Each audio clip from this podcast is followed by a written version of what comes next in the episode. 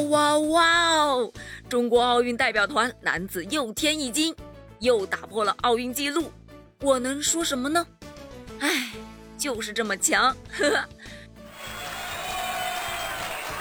在刚刚结束的举重男子六十七公斤级决赛当中啊，中国选手盛丽君以抓举一百四十五公斤、挺举一百八十七公斤，总成绩三百三十二公斤，成功夺得中国军团在本届奥运会上的第六金。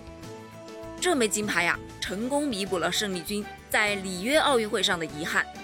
里约奥运会上啊，作为举重项目最稳的夺金点，他当时呢，因为赛前热身啊。两腿抽筋，导致比赛中两次抓举失败，不得不宣布弃权。最终呢，遗憾地离开了赛场。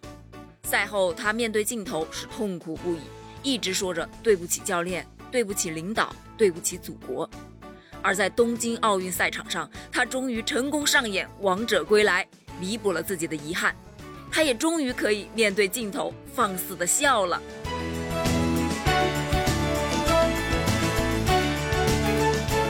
不过呢，这场胜利其实来之不易呀，过程可谓是相当的惊险。在首轮抓举中啊，胜利军的第一抓一百四十五公斤，接下来的第二抓和第三抓的一百五十一公斤都没有成功，反而是对手哥伦比亚选手哈维尔，他成功的举起了一百五十一公斤。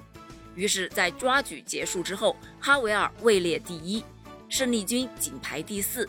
于第一名落后啊，多达六公斤啊，形势可谓是相当的不利。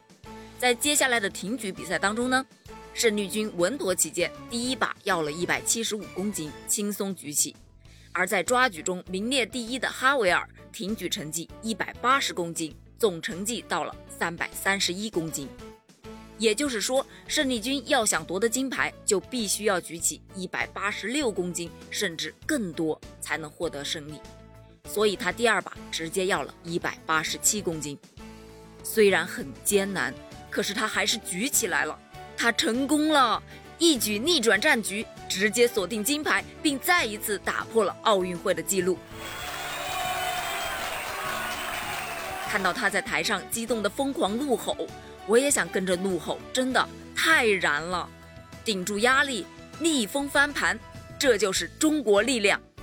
再次恭喜胜利军，恭喜中国举重队三战三金，简直太完美了！